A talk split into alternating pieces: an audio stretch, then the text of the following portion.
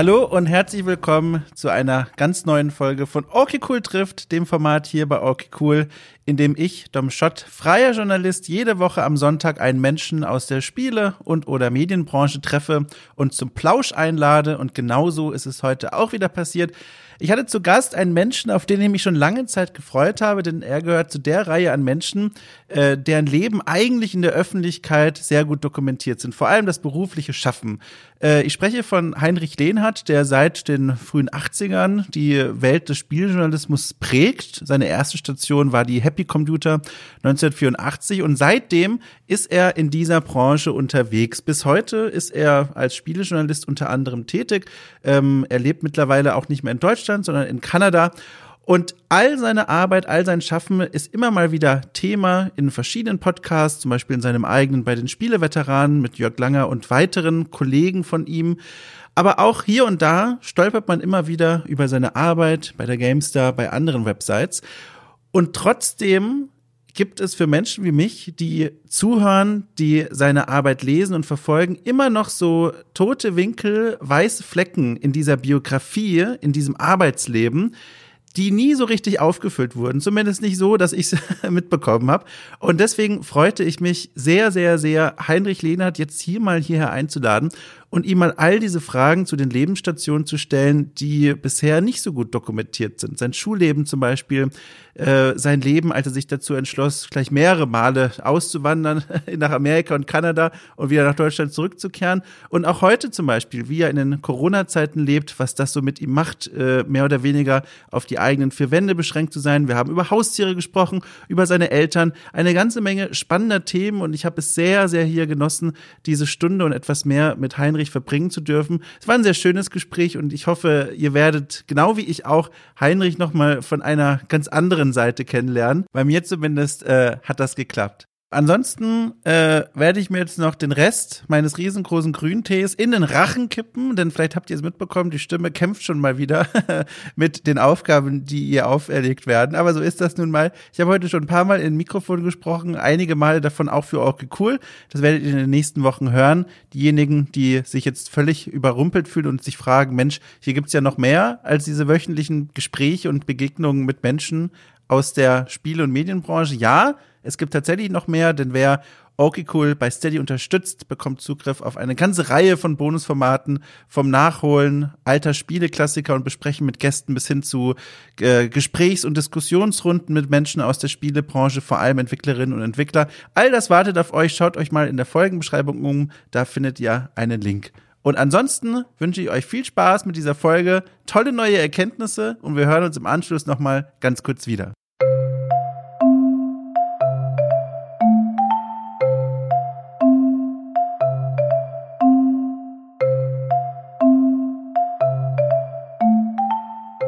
Ich sehe einen ganz tollen Ausschlag bei mir. Ich schlage auch.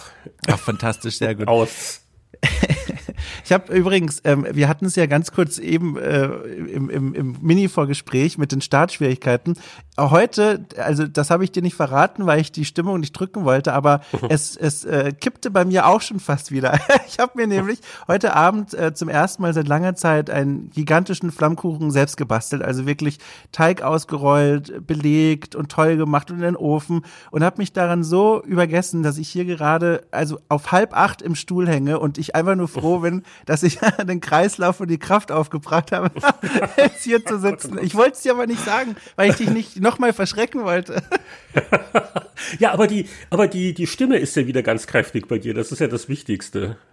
Ja, ich habe heute schon ich habe heute schon Sorge gehabt. Ich habe heute schon einen, einen längeren Termin gehabt, in dem ich viel sprechen musste. Und dann kenne ich das schon von mir. Ich muss ja auch, also auch zum Beispiel für The Pod ein paar Formate immer regelmäßig aufnehmen, dass die Stimme dann irgendwann einbricht. Und ich suche immer noch nach dieser ultimativen Stimmübung, die den Mund und den Rachen und alles, was sonst so verantwortlich ist, dafür aufwärmt. Kann ich da was von dir ab gucken? Hast du da was äh, für mich? Aber du hast gerade gesungen im, im, im Vorfeld. ich, ich, nee, also ich habe jetzt nur Spaß gemacht. Da wäre ich jetzt auch interessiert. äh, da bin ich leider auch extremer Laie. Also ähm, äh, nur, nur eine Flüssigkeit in Reichweite, aber weitere Profi-Tricks habe ich da leider nicht auf Lager. ich ich habe mir, ähm, ich habe letztens mich sehr klug gefühlt und habe mir Ricola, ähm, ähm, äh, ähm, na, diese Bonbons gekauft zum Schlu ähm, zum zum, na mir fehlen schon die Worte zum zum Lutschen, so zum Lutschen. Und dann dachte ich mir, wenn ich während der Podcastaufnahme mal merke, dass meine Stimme weggeht, dann nehme ich mir einfach so ein Bonbon in den Mund. Und ich hatte nicht weitergedacht und ich glaube, ich habe schon gehört, du hast weitergedacht. Ich saß dann letztens in einer Aufnahme und drückte mir so ein Bonbon in den Mund. Und dann hat mir das natürlich gehört, wie das hin und her gekugelt ist. Das war, war sehr doof. und, dann, und dann kann man noch mit dem Papier nebenbei noch ein bisschen rascheln, ja. begleiten. Und dann ganz bestimmt, ich habe sie auch gerade hier liegen zum Beweis, und dann habe ich so ganz beschämt beiseite gelegt. naja, ähm, ich muss es auch nochmal, also nochmal sagen, ich, ich neige dazu, glaube ich, das zu häufig zu sagen, aber ich muss es heute nochmal betonen. Ich freue mich wirklich, dass du dir die Zeit genommen hast und wäre auch einfach mal ganz neugierig mal als, als quasi Kollege, ich bin ja auch freier Journalist, mal in dein Auftragsbüchlein schauen zu dürfen. Ist es denn heute stressig für dich, mich unterzubringen? Äh, brennen gerade die Schlote bei dir in der Produktionsfabrik? Wie viel ist denn gerade so los bei dir? Äh, wunderbar wenig. Also ich habe wirklich ungewöhnlich viel so rund um Weihnachten, Neujahr zu tun gehabt. Mhm. Deswegen die Terminanbahnung äh, war ja auch ein bisschen schwierig. Aber jetzt ist es perfekt. Also ich blicke auch gerade so auf die Woche, alles ruhig und entspannt. Äh, ich mache ja inzwischen auch gar nicht wenig im Übersetzungsbereich. Mhm. Da warte ich auf das nächste Projekt und äh, auch so redaktionell äh, passiert jetzt gerade auch nicht so viel so mit Spielethemen ähm, zu dieser Zeit im Jahr. Also ich bin gerade sehr ruhig und entspannt. Ah, also ich, diese Entspannung, die hätte ich auch gerne. Wenn ich mir das vorstelle, wenn ich auf eine, auf eine etwas leere Woche schauen würde, ich glaube, das würde mich sehr nervös machen. Ich glaube, da fehlt mir noch so diese Routine. Ja, das, das, das stimmt schon. Also äh, ich, ich habe jetzt auch, auch mal wieder ein ruhiges Wochenende gehabt, wo eben nicht noch am Samstag irgendwie noch was fertig gemacht worden ist und dann, mhm. dann wird man schon wieder ganz kribbelig, das stimmt. Aber ich versuche das jetzt hier wirklich mit äh, Ruhe und Gelassenheit äh, zu akzeptieren. Und es bringt ja nichts, wenn man sich so von einem Nervositätszustand, ich habe zu viel zu tun, zum anderen, ich habe nicht zu viel zu tun, äh, steigert. Und das ist auch mal ganz, ganz, äh, ganz angenehm und man äh, kann mal wieder was sauber machen im Haushalt, was man vielleicht vernachlässigt hat. Und, aber ja, aber es ist, es ist prinzipiell richtig. Also wenn das eine längere Phase ist, ähm, also auch letztes Jahr war der Jahresanfang sehr, sehr träge. Mhm. Äh, da wird man schon ein bisschen nervös, weil es ist jetzt nicht nur äh, nach dem Motto, was mache ich den ganzen Tag, sondern auch, äh, wie verdiene ich die Gelder, die für den Lebensunterhalt mhm. nötig sind. Aber äh, gut, das gehört halt dazu, aber dafür ist es dann selten auch langweilig. Du hast gerade was super Spannendes gesagt mit dem am Samstag noch was fertig machen. Du bist ja jetzt schon seit so, so, so vielen Jahren in der Branche und dann auch noch ein großen Teil davon selbstständig. Wie lange hat es gedauert, bis du deine Work-Life-Balance einigermaßen hingekriegt hast? Oder ist es ein fortwährender Kampf? ja, fortwährender Kampf trifft, glaube ich, ganz gut. Ähm, es ist auch schwierig, weil man hat ja verschiedene Lebensphasen mit anderen mhm. äh, Bedürfnissen oder man, man glaubt zu wissen, was man will und es ändern sich ja auch die, die Dinge ständig. Das ist jetzt schwer, schwer zu sagen. Also äh, ich habe ja äh, viele Jahre gehabt, zum Beispiel die Arbeit in einer Redaktion, mhm. wo jeden Tag da die Angestellten reingekommen sind. Wir waren in einem festen Team. Ähm, äh, als freier Schreiber dann natürlich auch wild die Korrespondentenjahre, wo ich viel im Außendienst war und sehr viel rumgeflogen bin, auf äh, Events in äh, vor allen Dingen USA und auch in Kanada gegangen bin. Und äh, jetzt, wo ich doch eher, äh, naja gut, wie so viele Homeoffice mache mhm. und diesen Trubel um mich herum nicht so habe, muss ich sagen, auf der einen Seite ver vermisst man es mitunter schon, aber ähm, vielleicht bin ich auch vom Persönlichkeitstyp her äh, durchaus auch dafür geeignet, dann so eher so mal die Ruhe zu haben und es gibt nicht so viele Störungen. Es ist ganz schwierig, ne? Also äh, mhm. wenn ich da so ein bisschen zurückblicke, ähm, also im Moment bin ich damit eigentlich so ganz zufrieden und äh, ja, wer, wer weiß, wie es weitergeht. Ne? Also dieses, dieses Format hier, das wurde ja geboren aus der, aus dem Beginn der Corona-Pandemie hier in Deutschland heraus. Es war, als ich äh, merkte, ich kann nicht mehr regelmäßig Freunde und Freundinnen sehen und auch nicht mehr an irgendwelchen Orten arbeiten, habe ich mir hier dieses Ich treffe Leute Format eingerichtet, um sicherzugehen, dass ich nicht völlig vereinsame. Und deswegen war dieses, das, diese ganze Corona-Sache immer so ein Thema, was ich immer mal wieder die Menschen gefragt habe, wenn sie es angeboten hat, um mal herauszufinden, wie kommen die denn eigentlich damit klar? Und da habe ich ganz unterschiedliche Geschichten gehört. Manche, ähm, für manche bedeutete diese Einschränkung kaum eine Veränderung beruflich. Die saßen quasi eh schon immer daheim und haben gearbeitet und jetzt ging es einfach so weiter. Andere, die waren wirklich so ähnlich wie du es auch gerade beschrieben hast, in einer früheren Phase deines Lebens äh, ständig in der Weltgeschichte unterwegs. Für die ist das jetzt wie im Käfig eingesperrt. Wo bist denn du da? Ist das, äh, fühlst du dich wohl, so dass du jetzt sowieso einfach daheim sitzen musst und, und schreiben und arbeiten musst? Oder ist das ein ganz großer Einschnitt für dich? Also ich leide sehr, sehr wenig. Das hat mehrere Gründe. Zum einen äh, bin ich, glaube ich, doch vom Persönlichkeitstyp äh, schwierig mit der Selbstanalyse, aber ich, ich, ich, ich kann ganz gut so für mich allein. Und äh, ich leide jetzt nicht so sehr drunter, dass ich nicht in dem Ausmaß in der Weltgeschichte rumhüpfen kann, wie das sonst der Fall wäre. Ähm, ich äh, empfand auch dann die Reiserei, als das ähm, sehr häufig der Fall war für mich beruflich, auch dann durchaus auch als anstrengend und immer dieser Stress und kriegt man das Ding und ist das verspätet und das muss gepackt sein. Also da bin ich jetzt gar nicht so böse drum. Das andere ist, dass in meinem Teil der Welt es jetzt schon Restriktionen gibt, aber äh, es, es, könnte schlimmer sein. Also ich bin in äh, British Columbia, das ist äh, der ganz im Westen von Kanada an der Pazifikküste und da so im, im Südwestzipfel. Ähm, das ist sehr angenehm, weil das äh, Winterklima ist zum Beispiel sehr milde. Ähm, und äh, also bei uns, wir haben natürlich auch Probleme aber es ist jetzt nicht ganz so schlimm wie zum Beispiel, glaube ich, in Deutschland, soweit ich die, die Lage da verfolge.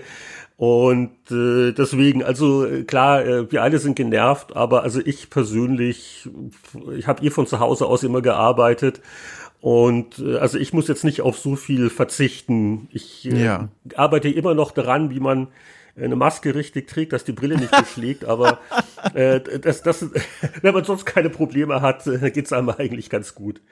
Aber äh, um da noch einen Satz zu sagen, ich muss aber, äh, ich habe aber auch gemerkt, also so, wir äh, nehmen ja auch bei uns im Spieleveteran-Podcast in der Regel auch wöchentlich auf, hatten dann auch über Weihnachten ein bisschen vorproduziert.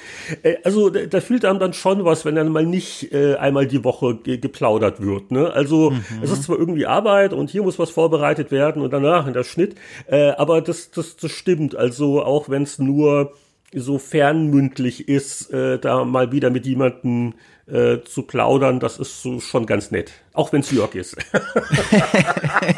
aber aber, aber habe ich das richtig verstanden? Das ist dann weggefallen eine Zeit lang oder habe ich das jetzt missverstanden? Nee, wir haben eins gemacht. Wir haben, weil ähm, natürlich äh, Weihnachten, Neujahr, Feiertage, ja. äh, viele Leute halt äh, Familie gemacht haben. Ah. Wir hatten Ende des Jahres, hatten wir äh, quasi innerhalb von, von einer Woche drei Episoden aufgenommen. Ja. Mhm. Und äh, die dann halt so im Wochentakt veröffentlicht. Und so äh, gab es dann mal so, so eine kleine Aufnahmepause. Ach, jetzt verstehe ich das. Ja, sowas hatte ich auch. Da bin ich, äh, das kann ich sehr gut nachfühlen, wie du dich gefühlt hast. Ich hatte hier, ähm, ich mache hier sehr viel, ich habe es ja schon erwähnt, äh, für The Pod mache ich sehr viele Produktionen und mit denen bin ich mittlerweile auch echt gut befreundet und es macht Spaß, mit denen zu reden. Und dann war Mitte Dezember eine Aufnahme, nach der alle sich fröhliche Weihnachten gewünscht haben und bis nächstes Jahr gesagt haben. Und dann saß ich hier in meinem Stuhl und dachte mir, Moment mal, das, das stimmt ja. Ich habe ja jetzt äh, quasi diese Ansprache, die ist jetzt weg erstmal ein paar Wochen. Und das war ein ganz komisches Gefühl. Ich bin nur froh, dass ich hier zwei Haustiere, zwei Kater um mich rum habe. Die machen mir das Leben ey, wesentlich leichter. Also wesentlich. Ja, die, die, die Haustiere und die psychologische Wirkung, also allein so die, die ganzen, die, die Routine, das gibt dem Tag Struktur und die Verantwortung und dann, dann wird noch ein bisschen, bisschen geschnurrt. Also ich, ich, ich besuche auch ganz, ganz gern äh, jemanden, da, da gibt's auch einen Hund im Haushalt, der ist oh. immer ganz froh, wenn ich mal vorbeischaue, weil ich dann alle Gassis an mich reiße, äh, weil äh, ja, es, es, es, es hat schon was und es ist ja auch eine der wenigen Gelegenheiten, wie du so normal auch mit Leuten mal ein kleines Gespräch führen kannst. Ah, wie ist das Wetter und äh, wie heißt der so, die Hundebesitzer, ne? man kennt das ja, diese kleinen Smalltalk-Sachen und äh, ja, das, das hilft sehr. Hast du denn mal, wenn ich fragen darf, überlegt dir selber ein Haustier anzuschaffen? Gibt es da Gründe dafür dagegen? Äh, ja, äh, einige. Also, also zum einen, mich hat's wirklich schwer getroffen, als der letzte Hund gestorben ist. Das ist mm, jetzt auch schon ja. einige Jahre her, aber ich bin da äh, eins von diesen Sensibelchen. Mhm. das ist äh, ähm, äh, problematisch. Und dann gut, also äh, im Moment bin ich quasi in, äh, alleinerziehend in meinem Haushalt und das ist schon schwierig. Also mhm. Also gerade mit einem Hund, wo, wo es doch ein bisschen komplexer wird und mit den Gassis und was ist, wenn ich mal eine Woche weg muss, wer kümmert sich drum? Also das ist schon eine große Verantwortung und also die Lebensumstände sind da gerade nicht optimal, sagen wir es mal so. Ja, aber steht noch auf dem Zettel oder sagst jetzt, äh, das Kapitel ist für dich abgehakt? Uh, nicht, nicht unbedingt. Also äh, ich, ich habe auch schon, das ist aber wirklich rein im Scherz, auch schon, äh, schon identifiziert, wo es ähm, in Washington State, also südlich von der Grenze, da ist ein äh, Spinone-Züchter ja. äh, mit einer mit der Webseite mit vielen tollen Fotos. Oh, schön. und das ist ähm, von mir aus wäre das noch in sogar in Autofahrdistanz. Das ist ja immer so dann oft das Problem mit den Entfernungen und irgendwie Welpen im Flieger und jetzt mit der mhm. Pandemie schon gar nicht. Aber das ist so Spinnerei. Aber frag mich ein paar Jahre noch mal. Aber ja, da bräuchte ich andere Wohn- und, und Lebensumstände, glaube ich. Aber dann äh, doch, will ich das mal nicht ausschließen. Ja, ja. Also ich werde dich dann tatsächlich in ein paar Jahren nochmal fragen. Ich sage das ja ganz gerne immer scherzhaft in diesem, in diesem Format, dass ich irgendwann mal ein Okay Cool trifft wieder Format einrichte, wo ich die Leute einfach nochmal vor die, vor die, vors Mikro hole und die Leute Sachen frage, die zuletzt offen blieben. Und das ist zum Beispiel ein wunderbarer Aufhänger für unser Gespräch dann 2025 oder so. Da, da, gibt's doch diese Filmserie, da hat doch, der ist neulich gestorben, mir fällt der Name nur nicht ein, ein englischer Regisseur, der hat ja. alle sieben Jahre dieselben Leute wieder besucht und Ach. es ist in deren Leben. Und äh, da war doch ja, Guardian der Nachruf. Ich habe den, den Namen nur völlig vergessen. Ah, das ist ja und spannend. Das, das, das fing also an äh, vor Jahrzehnten. Da ging es halt so darum, irgendwie, keine Ahnung, ein halbes Dutzend Kinder, also mhm. aus verschiedenen Schichten und so eine Dokumentation. Und dann alle sieben Jahre wurden die erneut besucht. Und aus den Kindern wurden halt dann äh, junge Erwachsene und nicht mehr so junge Erwachsene und, und, und deren Werdegang. So, so kann man das ja planen. Also ich finde das total spannend, diese Idee. Ich bin gerade, hab schon, war schon versucht, meine komplette Aufmerksamkeit in eine kleine äh, Google-Suche äh, einzulenken. Ich habe mich jetzt noch zurückgehalten, aber das klingt ja eine total coole Idee. Auch wenn ich sagen muss, äh, sieben Jahre, boah, das klingt nach ganz schön lange. Also sieben Jahre, da passiert eine ganze Menge, glaube ich. Da, da, da, da fragt man sich schon nach dem Motto, welchem geistigen und körperlichen Zustand bin ich in sieben Jahren, aber wir hoffen das Beste. Ich habe hier ähm, mir, eine großen, mir einen großen Vergleich aufgeschrieben und ich finde gerade keinen Weg, äh, natürlich unser Gespräch dahin zu lenken. Deswegen nehme ich jetzt einfach die Brechstange und platziere das jetzt hier einfach so. Und zwar, ich habe mich natürlich auf dieses Treffen vorbereitet, weil ich mich auch echt drauf gefreut habe. Und beim Aufschreiben so der Dinge, die ich über dich weiß und die mich interessieren und so weiter, ist mir ein Vergleich in den Kopf gekommen. Und je länger ich über den nachgedacht habe, desto passender erschien er mir. Und zwar für mich auf so eine ganz bestimmte Art und Weise bist du wie so ein menschgewordener Guybrush Threepwood. Und ich möchte es auch erklären, wegen einer ganz besonderen Kleinigkeit tatsächlich. Und zwar, Moment, Moment, pass auf. Und zwar, äh, wenn du dich erinnern kannst, das allererste Monkey Island, ähm, ähm, Guybrush tritt auf das äh, tritt in, den, in, in das Spiel hinein von der rechten Bildschirmseite. Er ist plötzlich da, dann steht er bei diesem Ausguck und spricht mit diesem alten Mann und sagt hier, ich möchte Pirat werden, und dann geht das Spiel los. Aber was ich mich als Kind schon fragte, war, was ist eigentlich vorher gewesen? Also wo kam er da gerade her, als er diesen einen Schritt ins Bild gemacht hat? Und diese fast philosophische Frage hat mich um Guybrush immer ganz lange begleitet und dann fiel mir auf, bei dir ist es ganz ähnlich für mich. Also dein dein Leben und deine Karriere, die ist ja so gut dokumentiert in so vielen Podcasts und eine Wikipedia-Seite gibt es und du hast ganz viele Fußspuren hinterlassen. Aber ich habe mich gefragt, was war eigentlich davor? Also konkret, ähm, ich habe mir hier aufgeschrieben, 1984 hast du bei der Happy Computer angefangen. Da warst du 19 Jahre alt, wenn ich richtig gerechnet habe. Was war davor? Was, was war in deinem Leben los, äh, dass du dann gesagt hast, 1984 so, Happy Computer, hier bin ich? Ja, ähm, also ganz so selbstbewusst bin ich nicht aufgetreten. Also Guybrush, der, der, der, der Guybrush, der wusste ja, er will Pirat werden. Und bei mir, also das, das Einzige, was ich wusste, ist, ich würde gerne was mit Medien machen. Ja. Und äh, ich äh, war aber nicht wirklich so richtig für irgendwas qualifiziert, das ist das Problem. Also ich war in der Schule so ein, ein Sitzenbleiber, habe mhm. mich dann äh, dann über eine mittlere Reife, die habe ich noch auf die Reihe gekriegt. Und dann ist halt die Frage, was, was, was macht man jetzt? Und irgendwelche höhenakademischen Wein, da gab es keine konkreten Pläne und Journalistenschulen, das war also sehr weit weg. Die hätten nur mal herzhaft gelacht mit meinen ähm, spärlichen Qualifikationen. Mhm. Und ich habe mich dann so ein Jahr so ein bisschen durchgewirkt. Ähm, da war ein äh, Praktikum in München bei einem äh, Stadtmagazin, das hieß auch in München. Gibt's, mhm. gibt's die nicht heute noch? Boah, und ich komme nicht du, von da, das weiß ich leider nicht. Ähm, aber ich glaube, du, du kennst das äh, Konzept, das sind diese kostenlos verteilten, herumliegenden Veranstaltungsdinger. Ah, ja. Dinger, mhm. ne? ja. Was ist halt diese Woche, ist man halt über Anzeigen finanziert. Aber da ist halt auch ein bisschen so Programm und der, der, der spielt hier und da und wird was besprochen. Und ähm, da, äh, ja, da, da hab ich, äh, bin ich aber nicht so richtig warm geworden und äh, wusste wirklich nicht so recht, wie ich aus dieser äh, Bredouille rauskommen soll. Äh, bis halt dann in der Süddeutschen Zeitung der Verlag Marktotechnik äh, freundlicherweise inseriert hat und ähm, da hatte ich, Mann, ich, ich versuche mich gerade zu entsinnen. Also das war schon eine schwierige Phase, weil da hatte ich relativ verzweifelt immer geguckt, was gibt's denn so? Ach, glaube ich, ich, ich kann mich noch an ein Telefonat entsinnen. Und zwar, wo ich mir dachte, okay, wie, wie kommt man in irgendeine Redaktion rein? Und ähm, da hatte die Cosmopolitan, die Frauenzeitschrift, für ihre Redaktion in München einen, eine, eine Assistenz gesucht. Da dachte ich mir, ach, ja, dann du mal eine Redaktion im Verlag, warum nicht als Assistent bei der Kost Und da hat sich dann aber, haben sie sich Sorgen gemacht, ob ich dann als, als äh, junger Mann äh, einer äh, weiblich dominierten Redaktion gewachsen sei. Das fand ich auch ganz amüsant. Also mich hat das nicht gestört, aber da gab es sicher dann qualifiziertere Bewerber. Also ähm, es war äh, eine komische Phase. Ich frage mich oft, was aus mir geworden wäre, wenn ich da nicht über Markt und Technik gestolpert wäre. Und ähm, der äh, das äh, vielleicht auch schon etwas besorgte Elternhaus mich da doch äh, ermutigt hätte, mich doch da mal zu bewerben. Und ich hatte da halt gewisse Sorgen, weil ich ja von Computern äh, nicht wirklich Ahnung hatte zu dem Zeitpunkt. Mhm. äh, aber ich, ich mochte halt Videospiele.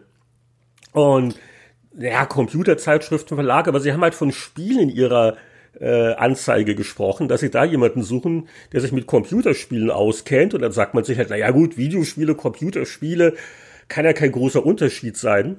Und äh, dann bewirbt man sich halt. Dann habe ich halt dieses unverschämte Glück gehabt, dass ich halt dann auch äh, so nach Nachtelefonieren, dass man mir sowohl aus Verlegenheit dann einen äh, Gesprächstermin gegeben hat und nach dem Motto, oh, was, wie?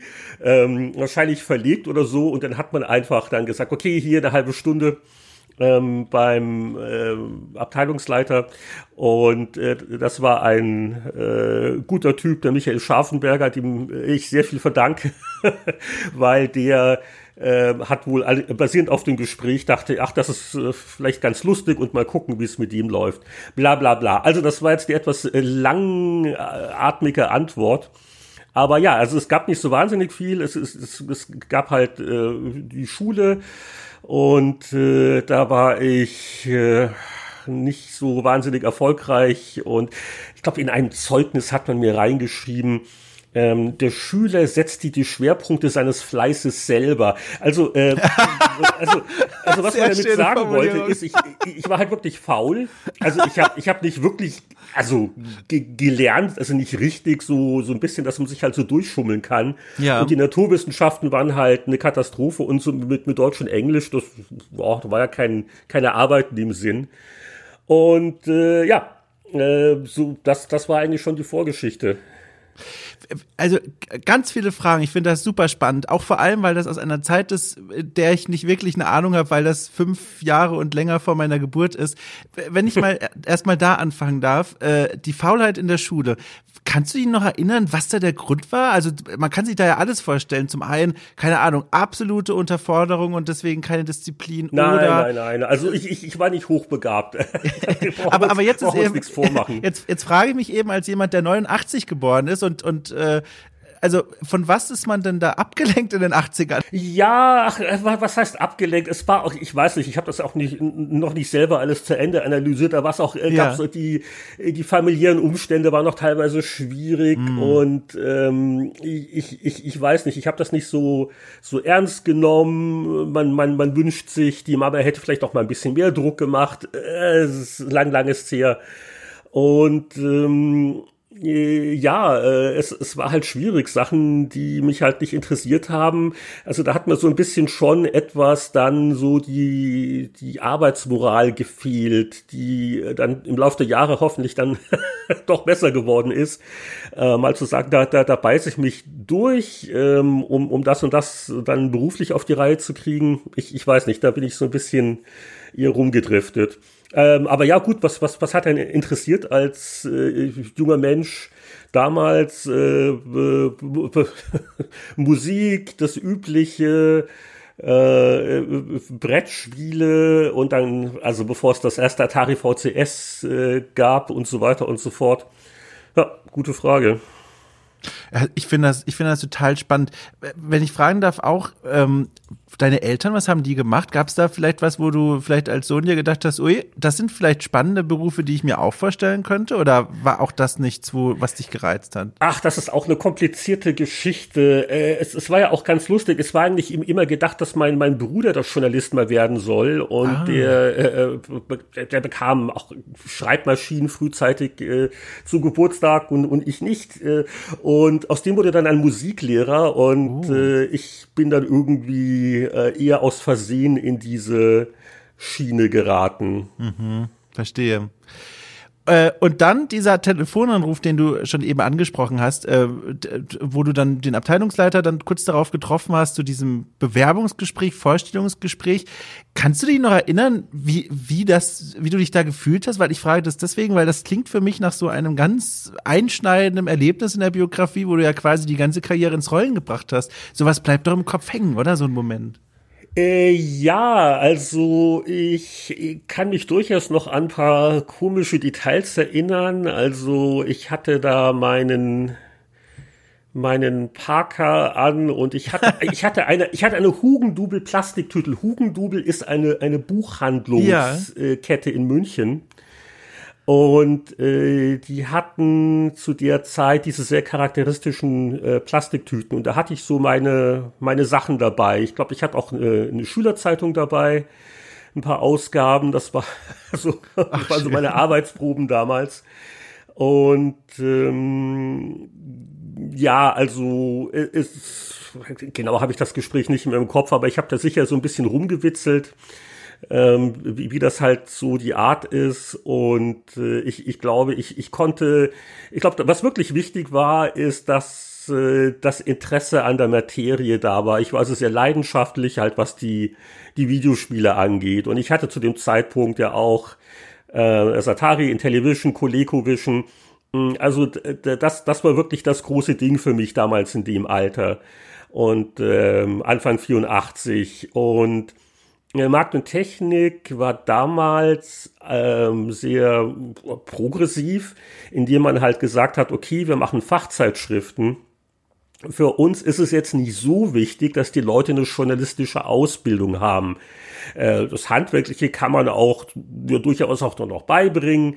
Und äh, sie haben halt sehr viel Wert drauf gelegt, dass die Leute sich halt auskannten mit der Fachmaterie und, und auch da einfach diese Motivation hatten und darauf brannten, das zu machen.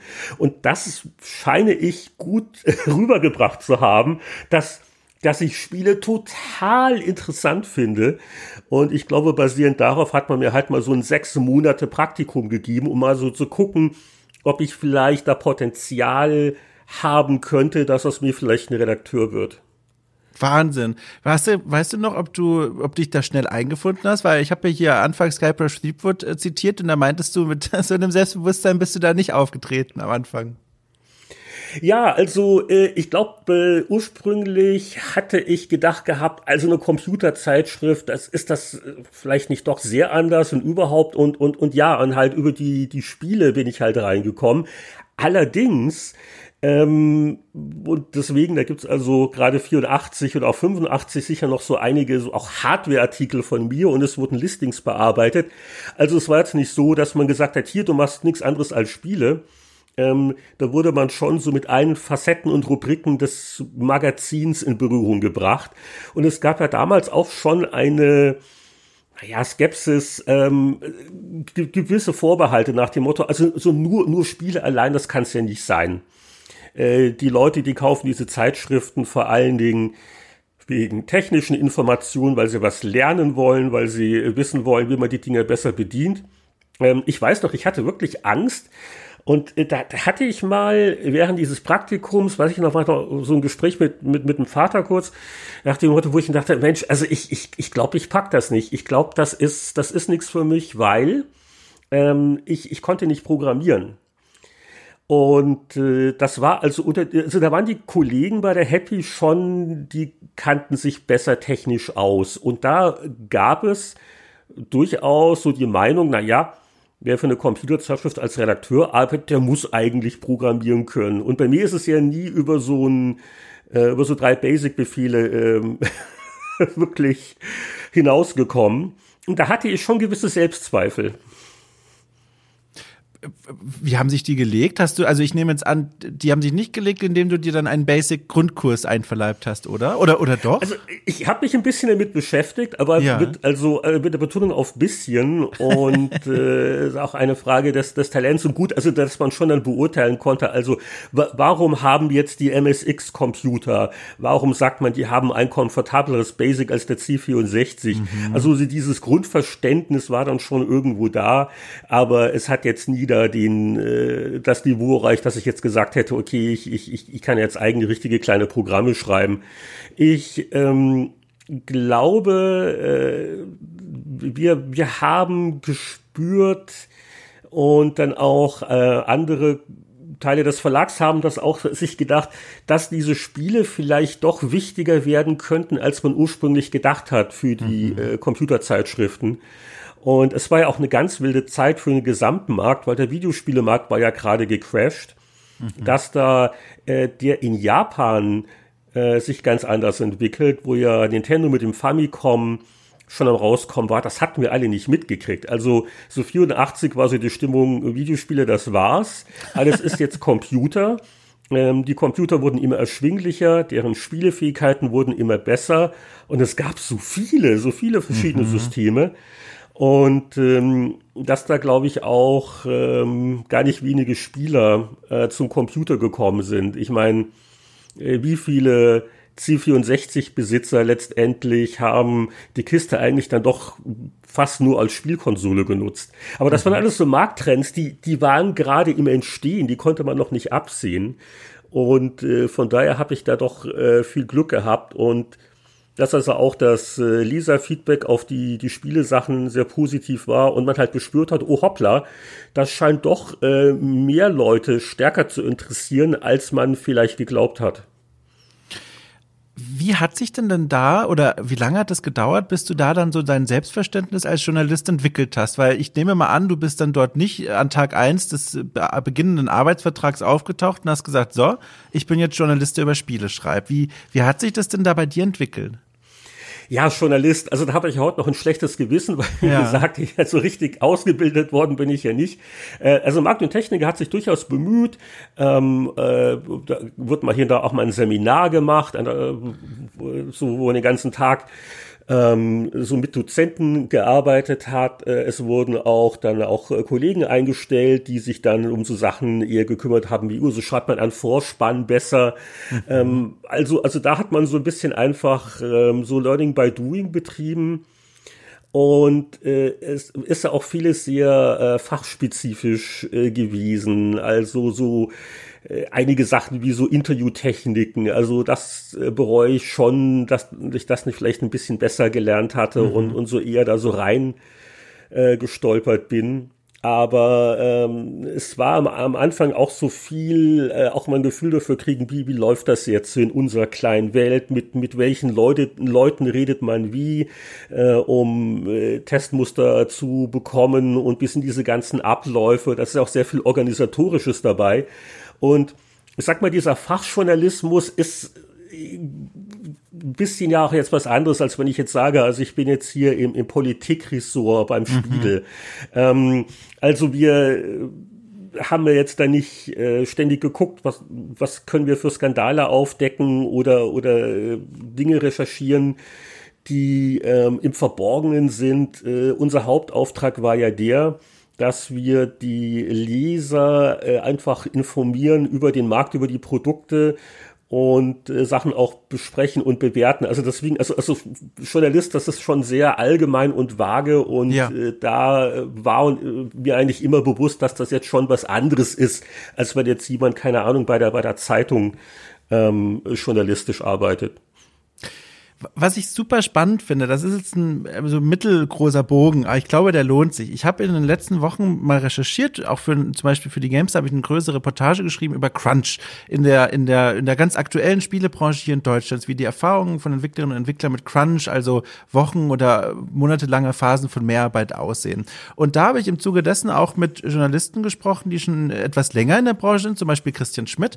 der Anfang der 2000 ja zum Beispiel bei der GameStar war. Und da habe ich ihn zum Beispiel mal gefragt, sag mal, habt ihr denn damals eigentlich mal drüber nachgedacht, über Crunch schon zu berichten? Also mal Entwickler, wenn ihr die eh schon bei euch sitzen habt, in der Gamester-Redaktion zum Beispiel, zu fragen, hey, wie läuft's denn so? ihr habt das Spiel XY jetzt schon zweimal verschoben, geht's euch gut? Also wie naheliegend war es für euch, diese Frage mal zu stellen? Und da meinte er, sehr ehrlich, die war vollkommen fernliegend. Niemand von denen, meinte er, hat daran gedacht, mal diese Frage wirklich zu stellen, weil die gar nicht in dieser Weise ausgebildet war und darüber gar nicht nachgedacht haben. Und jetzt quasi noch früher in der Geschichte der Branche würde ich mal gerne dich fragen, weil ich finde diese Frage sehr spannend, weil du gerade beschrieben hast, dass ihr ja durchaus ein extrem gutes Wissen hattet über die Technik, mit denen diese Entwickler gearbeitet haben, hier mit den Basic-Programmen und so weiter. Kannst du dich erinnern, ob es da jemals mal so ein, so Moment gab, wo du oder einer deiner Kollegen sich gefragt haben, hm, vielleicht könnte man doch mal fragen, wie läuft's denn so? Also, wie sieht's denn gerade zum Beispiel in, zum, in Hinsicht zum Thema Crunch bei euch gerade aus? Kannst du dich erinnern, ob es da jemals so Gedankensprünge gab oder ob das wirklich immer ganz weit weg von eurer Arbeitsrealität war? Ja, jetzt auf Crunch speziell bezogen, also da äh, muss ich auch, auch vielleicht noch dazu sagen, ich glaube, äh, wir sind auch nicht unbedingt draufgekommen, weil äh, wir haben ja selber den, den Crunch oft genug erlebt, wenn auch in einem anderen Rhythmus. Also mhm. äh, die monatlichen Zeitschriften, das war ja immer so sehr wild. Also gerade die, die, die letzten Woche vor der Abgabe und dann kam ja noch Layout-Seiten, da hat ja auch keiner normal gearbeitet, sage ich mal. Und äh, da war es ja auch üblich, dass die Leute am, am Wochenende im, im Verlag waren und auch, wo es mal abends lang wurde. Und äh, das gehört halt irgendwie zum Job. Das war immer so mhm. das Gefühl. Und man hat ja genug Annehmlichkeiten gehabt. Und äh, da muss man durch. Und ich glaube, das erklärt, warum wir äh, als Spielejournalisten vielleicht auch mhm. ähm, so lange nicht dran gedacht haben, uns da Gedanken zu machen über die Arbeitsbedingungen von äh, Entwicklern. Ne? Also verstehe, ja, verstehe. Und die, die anderen Themen, du hast gerade so Crunch so herausgegriffen, fiel da noch ein anderes dieser, ich sag mal, Metathemen an? Äh, welche Metathemen? Also alles, was so diese ganze Arbeitsweise von Entwicklerinnen und Entwicklern angeht, die Themen, die mal sich nicht konkret um Spiele drehen, weil wenn man ja dann mit Menschen spricht, die wirklich die Spiele selbst machen, dann könnte man ja meinen, man ist versucht, auch mal Fragen zu stellen, die sich nicht um, ausgerechnet nur um dieses eine Spiel drehen.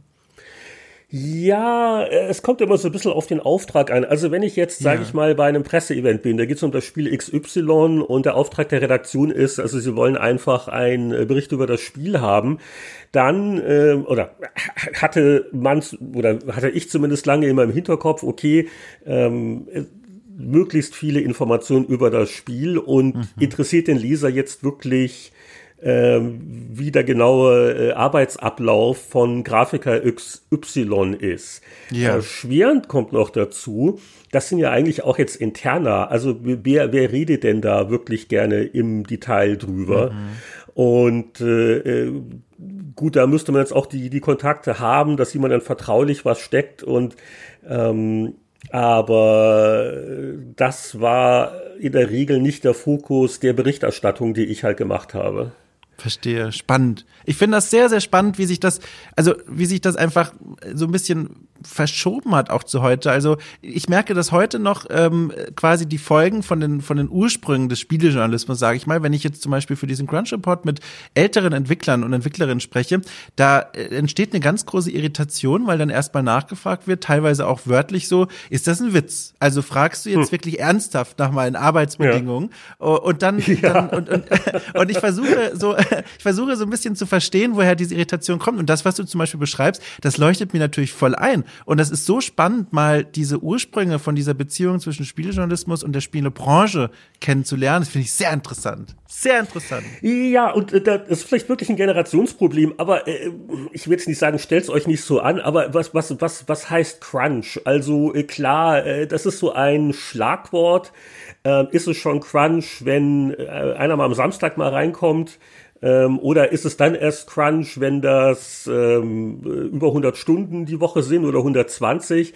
Und ich, ich, ich weiß nicht. Also es gibt da andere äh, Berufsgruppen, die haben es auch jetzt nicht wahnsinnig leicht. Und äh, also äh, wir wissen ja alle gerade aktuell das ganze Gesundheitssystem. Mhm. Also ich, ich, ich, ich weiß nicht, ob, ob das das Leid von ähm, Programmierern oder Journalisten im, im Spielebereich, die mal äh, eine Zeit lang mehr Stress haben und länger arbeiten müssen. Gut, das ist äh, vielleicht nicht ein Idealzustand, aber ob das jetzt so das große Thema ist, für das es manchmal gemacht wird. Aber da spreche ich auch so aus der Ferne, äh, gibt natürlich immer unterschiedliche Härtefälle und äh, sollte sicher nicht zur Normalkultur eines Studios werden. Aber ja, ich glaube, mir geht's da so ein bisschen wie den älteren Entwicklern, die da so etwas sich, sich äh, manchmal wundern darüber, wie viel Aufregung darum entfacht wird.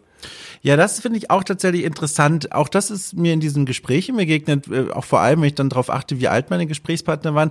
Bei den älteren Entwicklerinnen und Entwicklern hatte ich immer das Gefühl, ähm, beziehungsweise man konnte es sogar aus dem Transkript quasi gerade so wörtlich herauslesen, dass da so eine Kriegshit-Rhetorik bemüht wurde. Also so ein, ja, das waren so Kriegsgeschichten und wir sind die Veteranen und so. Und das finde ich sehr interessant, weil das ja so eine, so eine, so eine, so ein, so ein Gefühl vermittelt von, wir haben da eine Schlacht überstanden und Schlacht ist ja nichts Schönes erstmal und wir haben, wir haben das irgendwie geschafft und darauf sind wir auch fast ein bisschen stolz.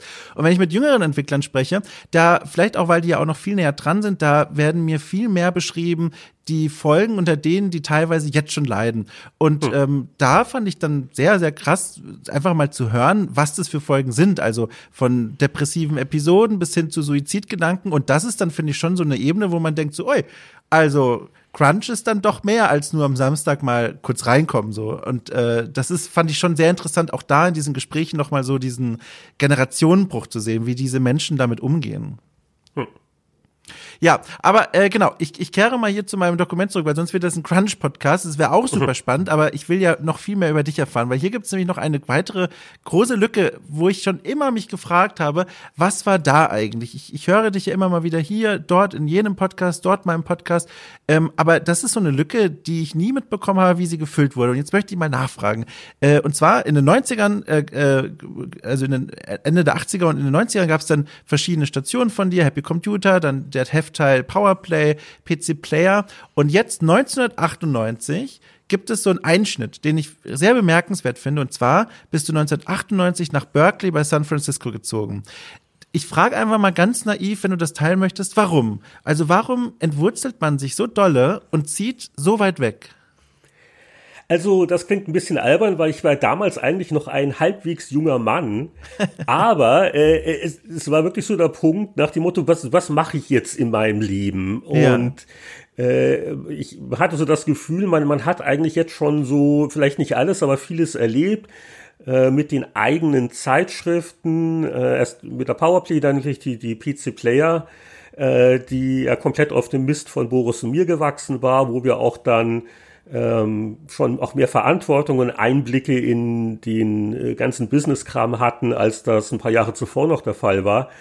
Und ähm, ich, ich, ich weiß nicht, also ich war auch so ein bisschen hin und her gerissen nach dem Motto, ja, und Chefredakteur und Verantwortung auf der einen Seite, auf der anderen Seite äh, hing ich doch vielleicht auch ein bisschen zu sehr noch an den Produkten an sich, mhm. ähm, war also auch nicht, nicht immer optimal nach dem Motto, diese ähm, Anführungszeichen Führungskraftaufgaben zu kombinieren wollen mit dem Drang, doch noch viele Spiele selbst zu testen. Mhm. Und da habe ich mir das Leben vielleicht auch ein bisschen selber schwer gemacht.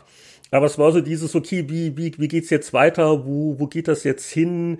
Ähm, ja, diese Sache mit diesem Internet, das war irgendwie ganz, ganz spannend, aber das war alles auch noch sehr am Anfang und ähm, die Gelegenheit war einfach da zu dem Zeitpunkt, äh, diesen, äh, auch diesen Wunsch mal im Ausland zu arbeiten, zu realisieren. Mhm. Und äh, weil wir hatten zu dem Zeitpunkt schon gemerkt, ich glaube, Computec hatte angefangen mit dem Markus Krichel, ne? So als, so, gut, die haben einen US-Korrespondenten. Ja.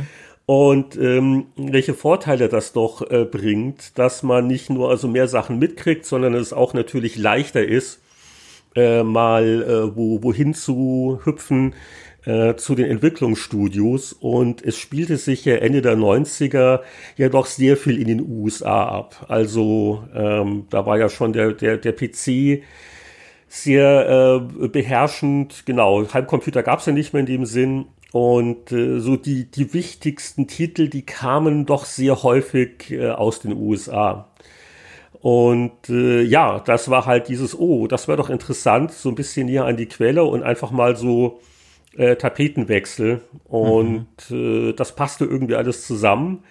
Und das war so ein Ding, wo man sich gesagt hat, Mensch, also wenn, wenn ich es jetzt nicht mache, man hat ja auch da mit anderen Leuten gesprochen und sich so Meinungen angehört und wo es dann hieß, Mensch, also äh, ein Kollege meinte, bei seinen Eltern. Ich glaube, sein Vater hatte mal eine Gelegenheit und er hat sie dann nicht wahrgenommen und dann zehn Jahre später macht man es halt nicht mehr, weil man ist ja. halt dann zu sehr verwurzelt.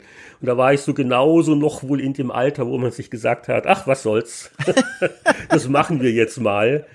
Und äh, die, die, die Gattin zum damaligen Zeitpunkt, die war dem auch sehr positiv eingestellt. Mhm. Das ist natürlich wichtig und äh, da hat man sich drauf eingelassen. Also ich, ich habe, also das ist, finde ich, so ein beeindruckender Schritt, weil auch in dem Alter, wenn ich mal bei mir zurückrechne, ich glaube, ich weiß nicht, ob ich mich das einfach so getraut hätte, weil das ist ja auch völlig andere Kultur. Man muss sich beruflich da irgendwie neu einfinden, auch wenn man quasi die, die Arbeitsbeziehungen von, von Deutschland mitnimmt. Äh, also Weißt du noch, ob du da wirklich so wie so einfach, wie du es jetzt gerade beschrieben hast, da losgestartet bist oder hat das doch länger gedauert, dich da wirklich einzufinden? Ähm, also auf der einen Seite habe ich schon relativ gut gehabt, weil es gab ja die Kontakte äh, zu den äh, Verlagen, zu den Heften, wobei das auch ein bisschen nervenaufreibender war als ursprünglich geplant, weil also erst äh, war ja gedacht, dass ich dann also für die PC Player im Auftrag bin. Da wurde dann aber, äh, nachdem ich ähm, die Festeinstellung aufgegeben hatte, dann wieder rumgezickt und äh, am Ende des Tages, glaube ich, die GameStar, für die ich dann zunächst ein paar Jahre der Korrespondent war. Also ja, das war schon so, ein, so eine Mischung. Auf der einen Seite schon ein bisschen Drahtseilakt, äh, weil man halt natürlich jetzt nicht mehr eine besondere Sicherheit hatte da als Freier. Und äh, je nachdem, wie halt gerade bei den Verlagen da irgendwie die Stimmungen sich ändern oder irgendwelche Budgets gekürzt werden müssen, ähm, war man da schon sehr abhängig. Und äh, dabei darf man nicht vergessen, dass du natürlich äh, mit dem Pressevisum, das ich für die USA hatte, auch sehr eingeschränkt bist. Ach. Also äh, es, es gab da oder gibt immer noch einen speziellen Visumstyp, der es dir erlaubt, quasi als Korrespondent tätig zu sein. Mhm. Der schließt dich aber vom normalen Arbeitsleben aus. Das heißt, ich könnte jetzt nicht sagen, oh, äh, hier ist eine Gelegenheit, ähm, da könnte ich einen Job in den USA annehmen. Nee, nee, nee, nee. Also das ist äh, völlig getrennt. Und ähm, das war ja auch dann mit so ein Ding, der mich dann irgendwann nach Kanada getrieben hat. Mhm.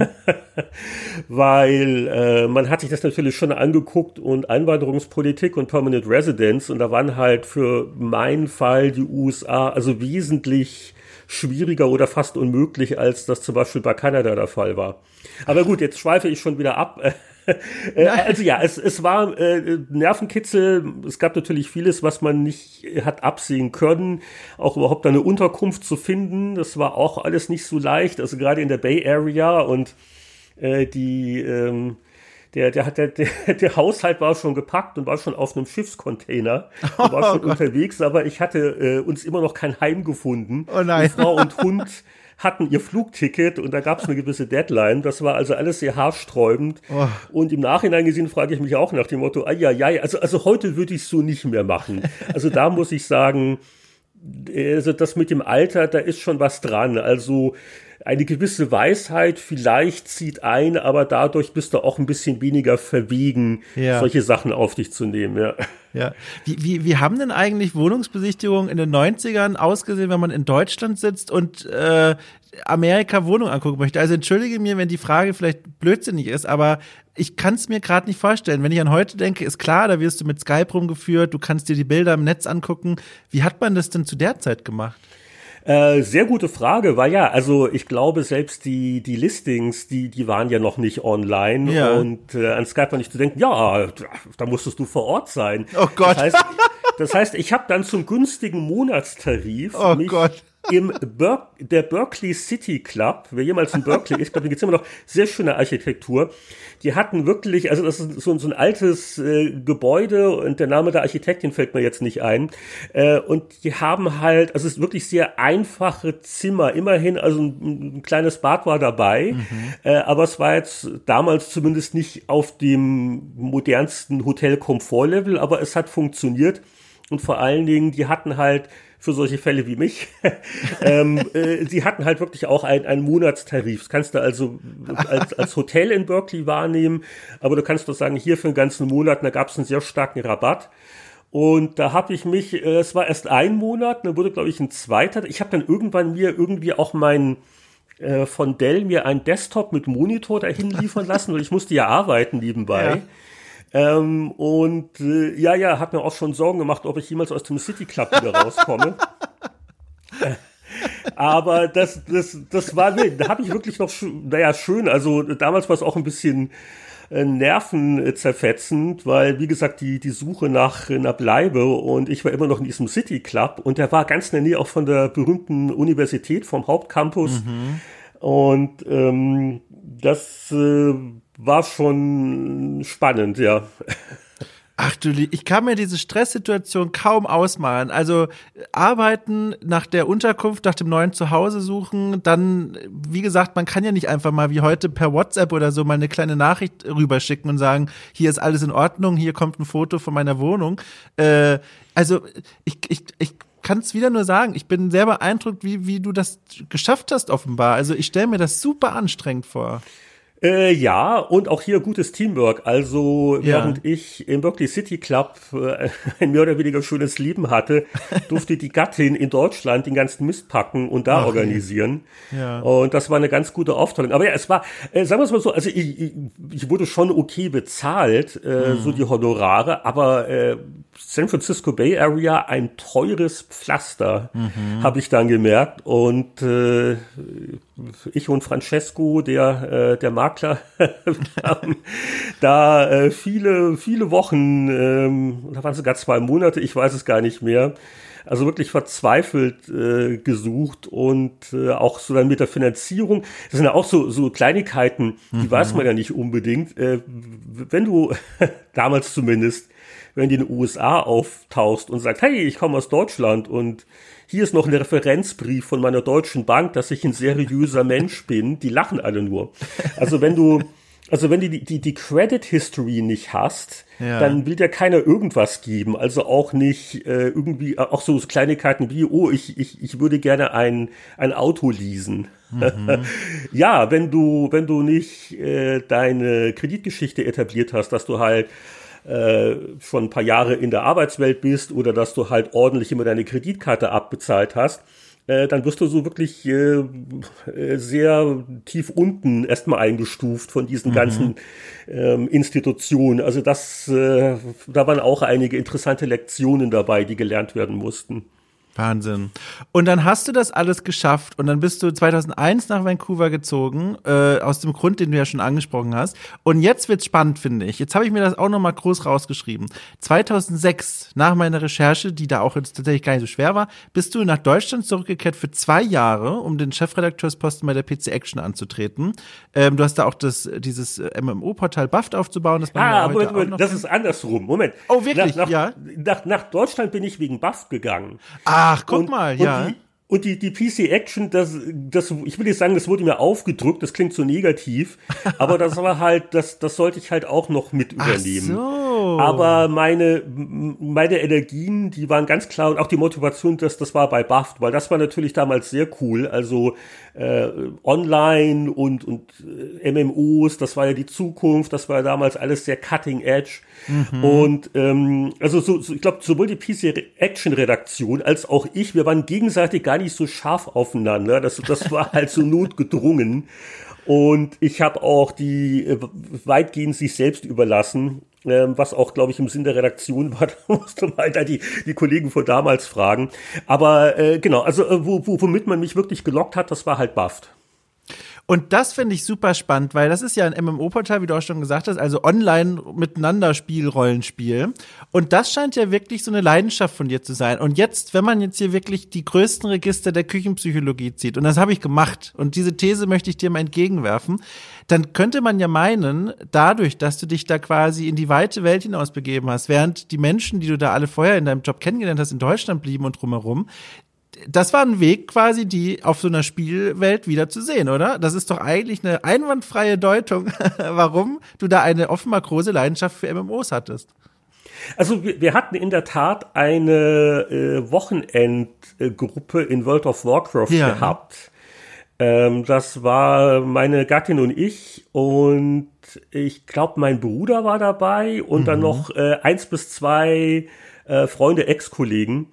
Ähm, und äh, da, das mag sicher eine Rolle gespielt haben. Ähm, aber äh, sagen wir es mal so, ich bin auf jeden Fall auch da wieder drauf angesprungen, weil mich das wahnsinnig interessiert hat. Also mhm. zu dem mhm. Thema World of Warcraft und äh, das Spannende an Buffed war ja auch, wir hatten ja alle gedacht, weil, weil ich nicht der Einzige, der falsch lag, dass also dieses World of Warcraft, ja, das ist ja jetzt nur das eine Spiel, das jetzt dem Massenmarkt gezeigt hat, wie aufregend diese Online-Dinger sind.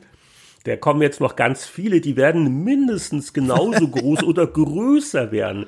Wir hatten ja große Hoffnung auf Herr der Ringe online mhm. und ne, Warhammer online. Wer erinnert sich noch an den, an den ganzen Hype? Und ähm, ja, ähm, so hat sich der Markt ja dann nicht so ganz entwickelt, weil Buffed war ja gedacht so als die Dachmarke, mhm. unter der es dann halt Datenbanken zum einen und auch dann redaktionelle Sachen für diese ganzen verschiedenen MMOs gibt. Und wir hatten zwar also durchaus verzweifelt versucht, ähm, da auch was zu machen, aber der Markt war ja schon sehr stark World of Warcraft-lastig. Mhm. Und jetzt kommt dieser spannende Moment, wo du dann zwei Jahre später wieder nach Vancouver zurückziehst. Und da frage ich mich, warum? Kannst du das mal beleuchten? Also nachdem du ja, ja. Äh, genau, also schwierig. Also das eine ist äh, damals wieder nach Deutschland zu gehen, das war auch ein bisschen bedingt durch die private Situation. Mhm. Meine meine Gattin hat's ja nach Deutschland gezogen, die die war auch schon alleine wieder in München gewesen und das war so eine ganz schwierige Phase und dann kam man so mit Computec ins Gespräch und da dachte ich mhm. mir, na ja, vielleicht ist das jetzt so der Wink, das ist die Chance ähm, da mal wieder was zu machen und äh, die vielleicht ist mit der Ehe noch was zu retten, mhm. hat dann nicht hingehauen, aber war ein Versuch wert. Und ähm, das andere war, ich, ich weiß nicht, ich glaube, ich habe ein bisschen auch unterschätzt, so äh, Nürnberg ist halt nicht München. und ich, ich bin halt in, in München aufgewachsen, auch beruflich, und da kannte ich eher noch Leute. Und also in, in Nürnberg, ich, ich weiß nicht, bin ich auch so jetzt von, von äh, den Arbeitskollegen abgesehen da auch nie so richtig angekommen. Mhm. Und Ich äh, war zwischendurch äh, nochmal in Vancouver wegen, wegen, wegen irgendwelchem Einwanderungskram noch. Ich glaube, da äh, die meine meine Staatsbürgerschaft, äh, die, die, die war noch in der Bearbeitung, die war dann auch durch. Und äh, da ist es dann irgendwo so das Bauchgefühl. Nach dem mhm. Motto, wo, wo fühle ich mich jetzt wohl, wo fühle ich mich jetzt äh, eigentlich heimisch und verwurzelt. Und ähm, ja, also da hatte ich schon, als ich dann wieder in Vancouver war, schon stark gefühlt, äh, wie sehr mir das doch abgeht. Und mhm. dann halt irgendwann beschlossen, okay, also es hat alles keinen Taug. Ähm, war, war, war eine schöne äh, Zeit bei, bei Computec im Prinzip, war unglaublich spannend, aber es hat dann nicht mehr gepasst und dann gab es noch halt wieder Managementwechsel, wie das halt oft so ist. Ne? Man trägt so seine Gedanken und dann passiert irgendwas, auf das man eigentlich keinen Einfluss hat, aber wo man sich dann denkt, Mensch, das ist jetzt vielleicht äh, die Gelegenheit, jetzt äh, hier aktiv zu werden. Mhm. Ja, und jetzt äh, seit, seit langer, langer Zeit wieder in Vancouver zurück. Du hast schon ganz am Anfang unseres Gesprächs, vor ganz langer Zeit hast du gesagt, du, du bist jetzt als Journalist weiterhin wieder tätig, als freier Journalist, du übersetzt Sachen. Wenn du dich so umguckst äh, in deinen vier Wänden, wo du gerade bist, was für ein Gefühl stellt sich da jetzt so ein? Weil ich finde das so spannend zu fragen, weil du so viele Stationen im Rücken hast und so viele äh, äh, Kurven auch genommen hast und da so viele interessante Dinge passiert sind. Wie guckst du denn dann jetzt auf deine Station jetzt? Du bist jetzt auch schon eine längere Zeit, vor allem in Vancouver. Äh, ist so noch so eine Spur Rastlosigkeit da oder oder hast du wirklich das Gefühl, äh, jetzt steht nicht nur das Nest, sondern äh, das Nest hat jetzt auch vier Wände, eine schöne Einrichtung und da bleibst du jetzt auch. Ach, hör mal auf bei der mit der Einrichtung. Ich bin jetzt in dieser Lebensphase, wo man bei jedem Umzug wirklich versucht, äh, da Sachen abzubauen und sich jetzt fragt, all diese irdischen Besitztümer, was was bringen die denn? Und deswegen äh, bin ich auch ein großer Fan des Digitalen. Mhm. Ähm, ähm, also je, je, weniger Zeug ich in Kisten beim nächsten Mal wieder stecken muss, desto besser. Äh, ich, ich bin ja auch hier mal wieder auch umgezogen. Und äh, auch hier äh, ähnlich, ähnlich, also mit dem Grund, warum wir damals aus den USA sind, war neben den ähm, Einwanderungsperspektiven ähm, auch natürlich die Sache mit den Lebenshaltungskosten. Mhm. Und äh, damals war Vancouver relativ günstig im Vergleich zur Bay Area. Inzwischen ist Vancouver auch sehr teuer. Und ich bin äh, auf Vancouver Island jetzt gelandet. Und das äh, ist so ein, das, das klingt immer so klein und idyllisch. Ja. Das ist eine sehr stattliche, äh, größere Insel. Und die ist also so ein Stückchen westlich halt von Vancouver, wie der Name schon andeutet. Und das ist ein sehr angenehmer Mix, so äh, Lebensqualität und aber äh, immer noch städtisch genug. Und äh, ja, ich, ich weiß auch nicht. Also ich, ich spüre, ich habe mindestens äh, noch, noch einen Umzug vor mir. Ähm, aber ich, ich bin also jetzt in, in Victoria, das ist also die, die Südspitze von Vancouver Island ist auch die ja. Provinzhauptstadt, äh, betone ich jetzt auch mal wieder ganz gerne. Und das hat so eine, eine angenehme Größe. Also es ist städtisch genug für mich, aber du hast halt so sehr viel Natur auch so in der Gegend. Es ist also da nicht weit rauszukommen. Und äh, man kennt es sicher auch aus Deutschland, wenn die Großstädte richtig groß werden, werden einige Sachen ja auch anstrengend. Also jetzt mal von mhm. den äh, höheren Lebenshaltungskosten abgesehen, der Verkehr und rumkommen und dieses und alles ist zu viel. Und da fühle ich mich jetzt in Victoria sehr äh, heimisch und muss, muss mal gucken, ob ich da mich noch verändere. Aber ja, ich bin, bin eigentlich immer für ähm, Anregungen und Impulse dankbar und so alle, alle x Jahre überkommt einem eine gewisse Rastlosigkeit. Aber ich glaube jetzt nicht mehr, dass ich das Land nochmal wechseln werde. Ja. Das würde mich jetzt wundern. Also ich habe mal mit fliegenden Händen Vancouver Island Victoria gegoogelt, während du das erzählt hast, um das mal für mich selber mit Bildern zu unterlegen. Und meine Güte, das ist ja wunderschön. Also die Bilder können natürlich lügen, ne? Die sind natürlich ohne, nicht ohne Grund im Internet gelandet. Die sehen schon toll aus.